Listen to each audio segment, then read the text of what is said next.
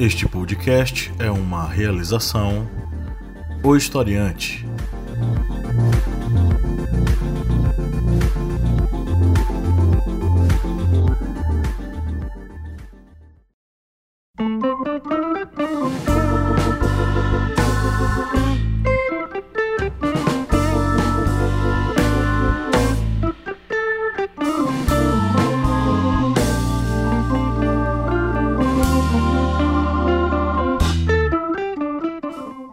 Ouvintes, bem-vindos mais uma vez ao seu humilde podcast do Historiante no programa da segunda-feira, que é o Minipédia. Eu sou o professor Pablo Magalhães e aqui do meu lado está o meu querido colega, o senhor Kleber Roberto. Toma aí. Toma aí, é? Vamos mudar. Diga. Estamos aqui vivendo este momento lindo. Ok, Roberto Carlos. É, Bom, bem-vindos mais uma vez ao seu programa de início de semana, que é o Minipédia, com vários. com análise sobre vários conteúdos históricos, eventos históricos, conceitos históricos. E o conceito histórico que a gente vai tratar hoje, né? O evento histórico que a gente vai tratar hoje é a formação do Estado. A formação. A formação do Reino de Portugal durante o período medieval. Mas antes de a gente entrar na pauta, você que nos ouve e nos acompanha há um bom tempo, você já é nosso apoiador? Se você não é nosso apoiador, então seja, considere ser um apoiador, porque isso vai nos ajudar muito a manter esse projeto e a expandi-lo, né? Quem sabe atingindo ainda mais pessoas. Para fazer isso é simples. Você vai acessar o apoia.se barra historiante e vai fazer um apoio a partir de R$ 4,00 mensais. A partir de R$ 4,00 mensais você entra no nosso grupo secreto com muito conteúdo exclusivo, com videoaulas, podcasts, materiais para estudo, enfim, muita coisa exclusiva para você que só é veiculada no nosso grupo secreto e no nosso aplicativo através do botão conteúdo para apoiadores. Além disso, você ainda pode participar do nosso sorteio mensal de livros das nossas editoras parceiras. Esse mês nós estamos com a parceria com a super editora Contracorrente, com muitos, com muitos livros interessantíssimos, né, Kleber? Isso mesmo.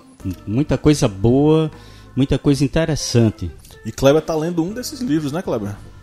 Exatamente, estou lendo e vai vir algumas análises para vocês entenderem um pouco sobre as oligarquias no Brasil. Isso aí, uma visão histórica aí sobre a formação das oligarquias no Brasil. É... Deixo logo aqui registrado um, abra... um abraço para os nossos amigos aí da editora Contracorrente. Acessem lá o site da editora Contracorrente e confiram o acervo deles que é fantástico, tá?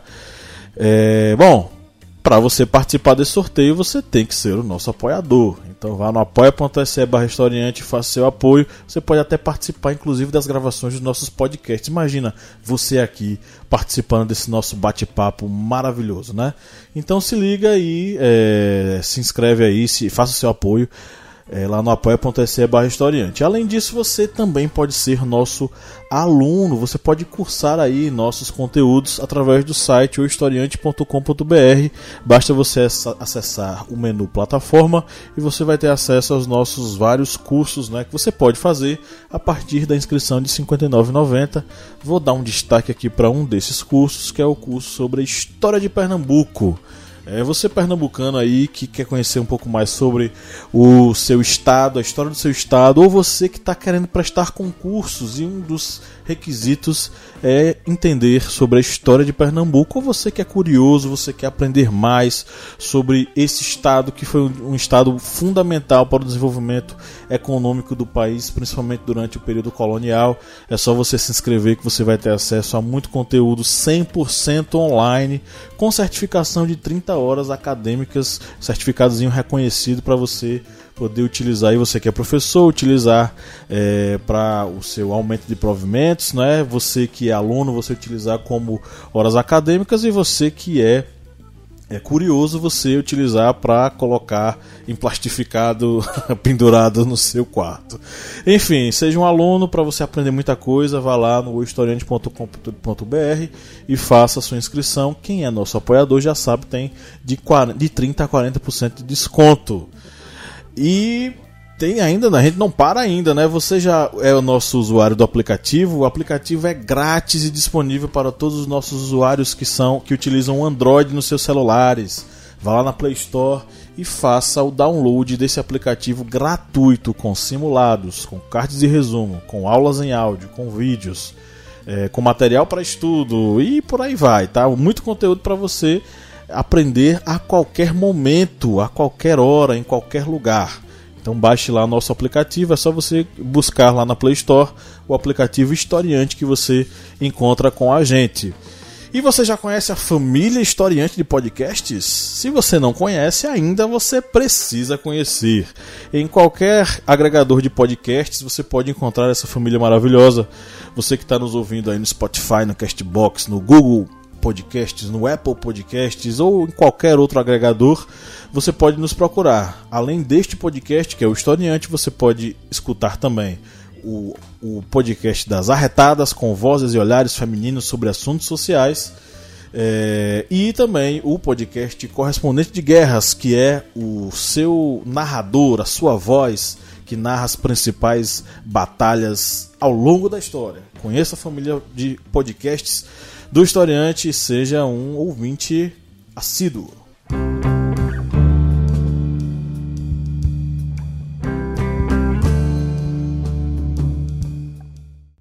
Bom, agora a gente vai entrar na pauta de hoje, né, Kleber? Isso mesmo. Vamos falar um pouco sobre a formação do Reino de Portugal, pois muitas pessoas não sabem, mas a formação do Reino de Portugal foi uma das mais longas pelejas militares da Europa medieval, pois foi tanto uma luta não somente pela independência junto ao reino das Espanhas, pois eram vários reinos que formavam ali o território espanhol, como também uma luta dentro da reconquista da Península Ibérica contra os muçulmanos. É que nesse momento estava completamente tomada por reinos muçulmanos. E é, qual era o califado mesmo? Que respondia, você lembra? Qual era o califado? Califado Omida? Foi o Califado Almohada. Ah, ok. Que ele dominou a região da Península Ibérica já, digamos, na reta ali de meados no período da Reconquista, entre o século XII ao século XIII, é. que foi um período de muitos embates. E dentro desse período estava um pequeno condado ali voltado para o que seria o Oceano Atlântico. Um condado que os portugueses chamavam de Porto Cali, o Porto Calmo. Eu poderia dizer, Kleber, você que é especialista nisso, que Portugal foi o primeiro estado com características modernas da, da lei da península? Foi, foi um dos primeiros reinos a formarem o seu território, como é o território até os dias atuais.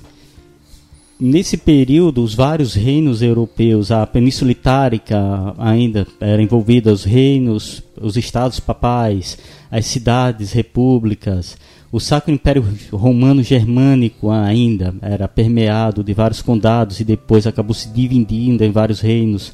A França e a Inglaterra ainda estavam em luta e Portugal, ele acabou formando seu território, é um território que desde a Idade Média ele tem essa característica. Logicamente, depois da sua formação com o rei Afonso Henriques, ele acabou tendo outras expansões, porque como era o processo de reconquista da Península, é, da Península Ibérica, ele acabou empurrando os muçulmanos pra, para o sul. E foi um processo muito longo e demorado, esse processo de reconquista. E também a questão da, do, da centralização maior do poder, né? Porque o é. rei. De, porque se a gente for pegar os outros reinos medievais, você vai ter, por exemplo, a França. O rei da França não governa a França. Quem governa a França são determinados é, condes, por exemplo, a Aquitânia é muito forte, a Normandia é muito forte, é, a Bretanha. Bretanha.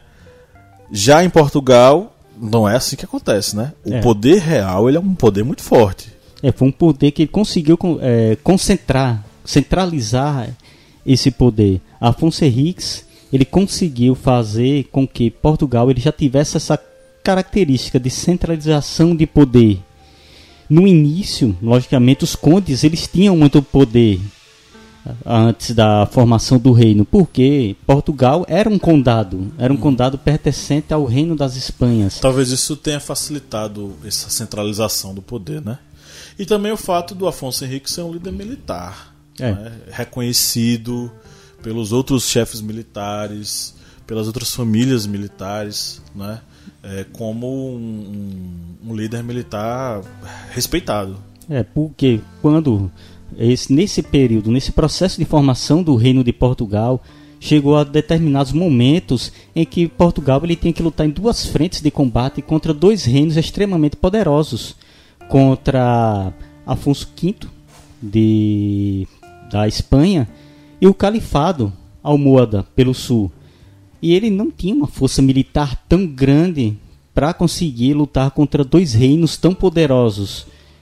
Nesse período, a força militar da Espanha era muito grande, porque como era o processo de reconquista da Península Ibérica, havia a cruzada de reconquista e os cavaleiros, os exércitos, eles acabavam se concentrando naquela região, diferentemente do que ocorreu, por exemplo, com a Inglaterra ou com a França, que acabou mandando muitos soldados, muitos homens para as cruzadas no Oriente o Papa ele proibiu os reinos espanhóis, os reinos ibéricos de fazerem isso. Vocês não vão mandar ninguém para o Extremo Oriente, porque a cruzada de reconquista é muito mais importante do que a dos reinos ibéricos. Sim, porque e... era um inimigo que estava ali batendo nas portas da Península Itálica. E aí tem a questão também do interesse territorial, né? É. A Espanha tinha recentemente, vamos dizer assim, é, unificado o seu poderio, né? E ela não queria necessariamente perder Portugal, que era um território espanhol. Né? Então, é, é, tinha esse interesse, é, como é que eu posso dizer, territorial, né? de manter esse, esse poderio territorial. A gente sabe que a unificação de fato da Espanha, do, de, enfim, Castela e Aragão e os demais pequenos reinos ali se transformar numa grande Espanha só vai se consolidar no século XV, né? Mas já existe uma espécie de grande interesse nessa unificação das Espanhas e Portugal não se sentia parte dessa unificação. E nesse processo de, de formação do reino de Portugal chegou um momento que Afonso Henriques ele realmente chegou a se curvar a ser um vassalo dos reinos da Espanha porque por um momento em que os reinos, os califados é, muçulmanos, eles estavam fazendo uma ofensiva muito grande contra o condado de Portugal e ele ou fazia essa vassalagem para o rei da Espanha ou ele acabava perdendo tudo, porque ele tinha que liberar seu exército do norte para atacar o sul, porque foi um momento que ele estava sendo atacado por duas frentes. E ao liberar o norte, ele voltou para o sul e conseguiu derrotar o califado.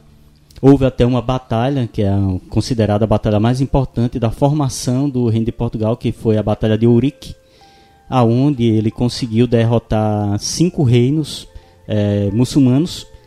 Só que, lembrando, os reinos muçulmanos muitas vezes eram cidades, pequenos estados. O principal era o chamado Al-Qaide, que era tipo um governador geral de todos os reinos muçulmanos dentro da Península Ibérica.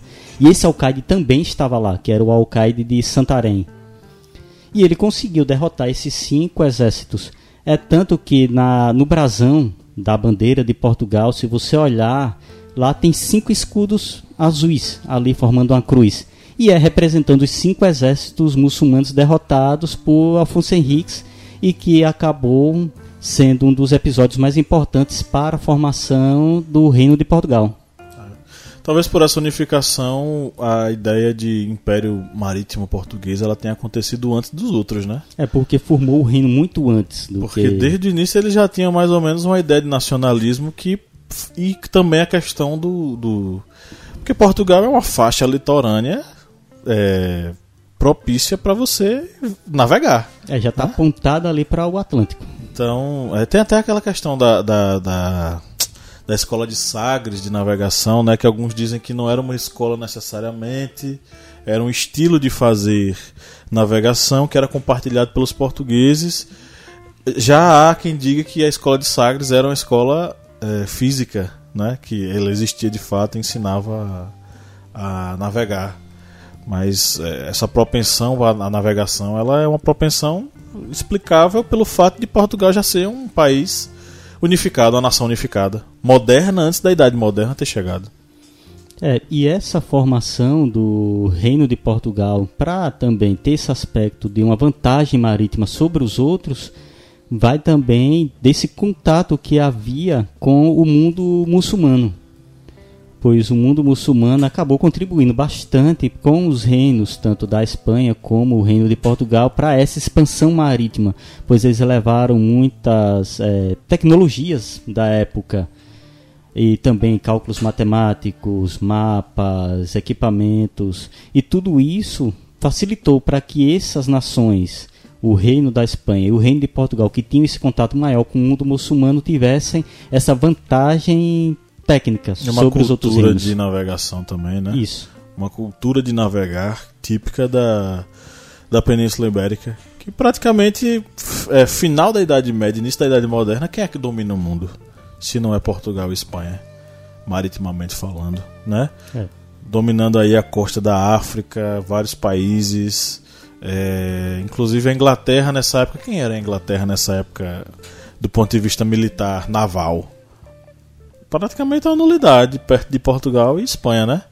Então, esse desenvolvimento, essa unificação, ela foi, como é que eu posso dizer, providencial para Portugal ele acabar virando esse essa potência, é, esse, esse império marítimo já em fins da, da Idade Média, início da Idade Moderna.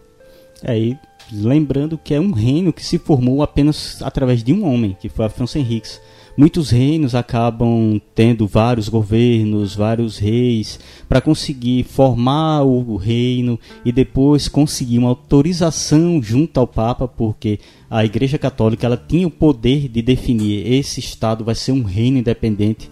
E Portugal ele precisava também dessa autorização junto ao Papa para ser um reino independente e dessa forma não ter a Espanha como uma ameaça contra os portugueses porque a Igreja Católica habilmente, inteligentemente, tentava evitar ao máximo esses conflitos entre as potências da cristandade, porque isso acabava fragilizando esses territórios e era muito propício para o mundo muçulmano, para os reinos do califado almohada, ter dois reinos fragilizados, a Espanha e Portugal lutando entre si, acabando é, de destruir suas forças militares, isso aí seria propício para uma nova expansão muçulmana dentro da Península Ibérica. Agora seria bom a gente falar sobre a atuação das ordens de cavalaria, né, em Portugal. É. Na verdade, na Reconquista como um todo, né? É, as ordens de cavalaria, elas foram muito importantes tanto para essa formação militar portuguesa, como também para até a, a, o processo de reconquista da Península ibérica e da formação desse reino de Portugal, empurrando as forças muçulmanas para fora desse, ter desse território que formou o reino de Portugal. É, por exemplo, a atuação. Na verdade, não era a atuação dos templários em si, mas de uma dos, um dos seus braços em Portugal, que era a Ordem de Cristo. Né? A Ordem de Cristo é que vai ser a, Cuidado para não confundir com os jesuítas, viu, gente? Que tá é. ouvindo a gente. Não, é, não são jesuítas, não. É, os jesuítas vão, vão aparecer lá já no processo de contra-reforma. Isso, é, nesse caso é a Ordem de Cristo, a Ordem de Cavalaria, tá? Que vai atuar nesse processo. E né, através da rede de castelos ou castros, né, como fala em português de Portugal, os castros eles vão acabar lutando contra os muçulmanos, expulsando esses muçulmanos. E um fato muito importante também é que teve uma cruzada que ela foi para o Oriente e acabou passando também em Portugal, que foi a segunda cruzada. Ela foi muito importante nessa formação do reino de Portugal porque ela auxiliou os portugueses na reconquista da cidade de Lisboa os cruzados eles apoiaram é, Afonso Henriques para reconquistar essa importante cidade que acabou se tornando a capital futuramente do Reino de Portugal. Mas futuramente, porque nesse período Portugal tinha outras cidades com uma maior predominância e importância, como Guimarães, Coimbra. E essa participação dos cruzados na reconquista de Lisboa acabou causando até uns contratempos, porque os cruzados eles tinham uma ideia de invadir a cidade e massacrar a população muçulmana. Já Afonso Henriques ele já tinha uma ideia de que deveria invadir a cidade, tomar a cidade, mas deveria deixar a população em paz, porque iam ser súditos dele, iam ser depois cidadãos desse reino que ele estava formando. Ou seja, ele já tinha uma ideia de formar uma unidade nacional com aquela população dentro do reino de Portugal, que era uma população muito diminuta, muito reduzida, e perder pessoas para um massacre, uma barbárie apenas descontrolada dos cruzados não era algo interessante. E isso acabou causando vários constrangimentos e contratempos dentro dessa reconquista da cidade de Lisboa. E até um livro interessante que poucas pessoas conhecem, que é a história do cerco de Lisboa, que é de José Saramago. Pouca gente sabe que José Saramago tem um livro histórico, ele tem, e ele narra essa história. É, eu já ia perguntar qual era a sua indicação de leitura, né? Eu tenho um aqui, só que eu não sei quem está ouvindo a gente, às vezes é uma pessoa, um, professor, ou é um aluno de, de, de faculdade, de história, já está mais aprofundado nesses assuntos. É, eu lembro que a gente foi, empreendeu uma pesquisa sobre Portugal, né? E a gente é, encontrou o José Matoso. E ele tem um livro chamado Ricos Homens, Infanções e Cavaleiros, que fala sobre a nobreza medieval portuguesa no século XI e XII que é interessante. É, eu li e ele faz uma, um levantamento sobre quem eram esses homens, quais eram as categorias que eles acompanhavam, né? Ele destrincha o que eram os ricos homens, quem eram os infanções, quem eram os cavaleiros, as relações deles dentro da, da Portugal medieval. E vou também dar outra dica, e esse é um livro de uma portuguesa, que é o livro Afonso Henriques, O Homem, que é um livro da escritora portuguesa Cristina Torrão. E esse livro, ele é um romance histórico, mas ele tem uma base de pesquisa muito grande para ser feito. Não foge da, da narrativa histórica. É um livro muito interessante. Eu não sei se ele está disponível ah, por, por alguma editora no Brasil, mas eu recomendo vocês procurarem o PDF dele, o e-book, para comprar, porque é um livro muito interessante sobre a formação do Reino de Portugal. E eu tenho outro aqui que é o livro O Portugal Medieval, Monarquia e Sociedade, organizado pelo professor Carlos Nogueira. E olha só esse capítulo interessante. Ó. É, Entre a Coroa e a Espada, um estudo da figura guerreira de Afonso Henriques a partir da Guerra de Reconquista é do, do autor Rodrigo da Silva Salgado, um dos capítulos. Cai como uma luva nesse assunto que a gente está tratando, né? Então fica a dica aí, financiado pela CAPES, né, que não existirá mais depois desse governo. É, não existirá mais literatura no Brasil. Vamos ver apenas artigos sobre terra plana e vacina faz mal. Ok, eu não sei se tem filme. Tem filme? Sobre Afonso Henriques e a Reconquista e a Constituição. Eu sei que tem documentários. Tem documentários sobre a formação do Reino de Portugal. Tem aquele documentário mais antigo, né? Que a gente é, assistiu. Como é que é o nome dele mesmo? O Portugal. Não, os Reis de Portugal, né? É, os Reis de... Tem um documentário muito interessante, que é o um documentário Os Reis de Portugal, que ele narra a formação do Reino de Portugal através de várias pesquisas. E é um, um documentário muito interessante, porque é baseado em autores portugueses. E olha só que interessante, né? Porque ele pega das origens de Portugal, ele vai da pré-história de Portugal à formação do condado. Né? Então é uma coisa maravilhosa. É, o interessante é que essa série de documentários são vários, né? São vários DVDs. O primeiro volume é o volume zero, não é nem volume 1, um, entendeu? Que eu acho interessante. O volume 0 é esse da, da pré-história. O volume 1 um já é contando sobre Afonso Henriques e o processo de unificação é, de Portugal. E ele fala, o, o, narrador, eu esqueci o nome dele agora. Esqueci completamente o nome dele agora. Vocês aí, bota no Google documentário Reis de Portugal é, ele faz uma explicação bem interessante sobre a Batalha de Oryx. Ele, ele destrincha a batalha todinha, as posições de batalha dos caras. É uma coisa maravilhosa aí. Para quem, pra quem tem curiosidade de saber sobre isso, é uma série documental muito boa e muito aprofundada. E agora a pessoa tem que ter muito fôlego, né? Porque é duas horas só aquele veinho falando, né?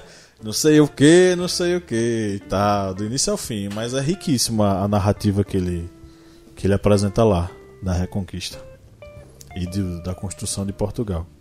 Então é isso, pessoal. Chegamos ao final de mais uma minipédia Queria agradecer a todos vocês que permaneceram aqui conosco.